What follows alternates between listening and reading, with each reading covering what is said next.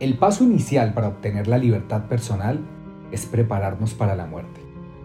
El ángel de la muerte es nuestro maestro y puede enseñarte lo que significa estar verdaderamente vivo. Puedes morirte en cualquier momento y solamente tienes este presente para estar vivo. Si vas al médico y este te dice que tienes una semana de vida, ¿qué harías? Cambiarían completamente los planes que tenías. Pero pueden ocurrir dos cosas. Sentir autolástima y buscar de una manera dramática que los demás sientan lo mismo por ti. O aprovechar cada momento para ser feliz y hacer lo que realmente te gusta. Si decides aprovechar cada momento de tu vida, entonces pasarás a dejar de intentar complacer a los demás y dejarás de tener miedo acerca de lo que piensen de ti. Igual, vas a morir. Entonces, ¿qué importa?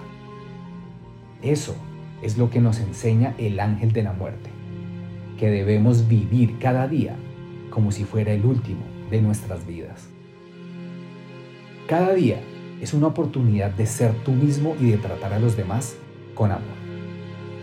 Imagina que hoy es el último día de tu vida. Aprovecha para contactar a esa persona con la cual hace mucho tiempo no tienen una buena charla. Deja a un lado el orgullo con esa persona con la cual tuviste una discusión y no se volvieron a hablar. No esperes a que sea demasiado tarde para hacerlo. Porque te vas a morir. Y ahí es donde el orgullo, el rencor y la rabia pasan a ser irrelevantes. Y lo que verdaderamente importa es perdonar, es dar gracias y amar.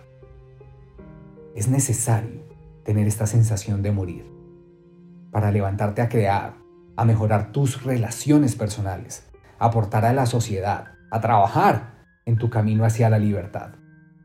Porque si no lo haces, estás muerto en vida.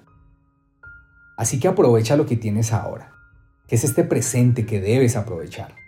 Porque no sabes lo que ocurre después de tu muerte y no vale arrepentirse de no amar y de no haber sido tú mismo luego de que te mueras. ¿Ya para qué? Buena jornada.